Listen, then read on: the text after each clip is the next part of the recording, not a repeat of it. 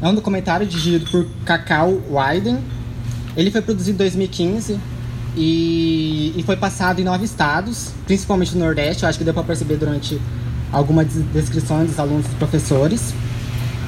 Ele trouxe alguns relatos, né? Deu para perceber também que relatos pessoais. Acho que foi esse o objetivo do documentário, na verdade, trazer essa pessoalidade. E o principal patrocínio do filme foi o Instituto Unibanco.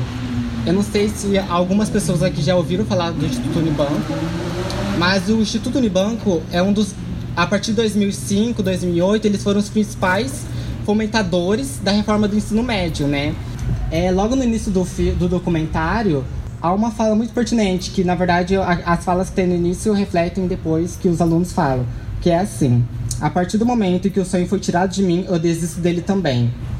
E aí cabe exatamente no, no tema do, do nosso Negrada hoje, que é porque o, o, o, espaço universitário acaba sendo tão excludente para nós negros. Se você não se vê no espaço universitário, é porque você não se vê no espaço no ensino médio. Se você não se vê no ensino médio, é porque você não se viu no ensino fundamental.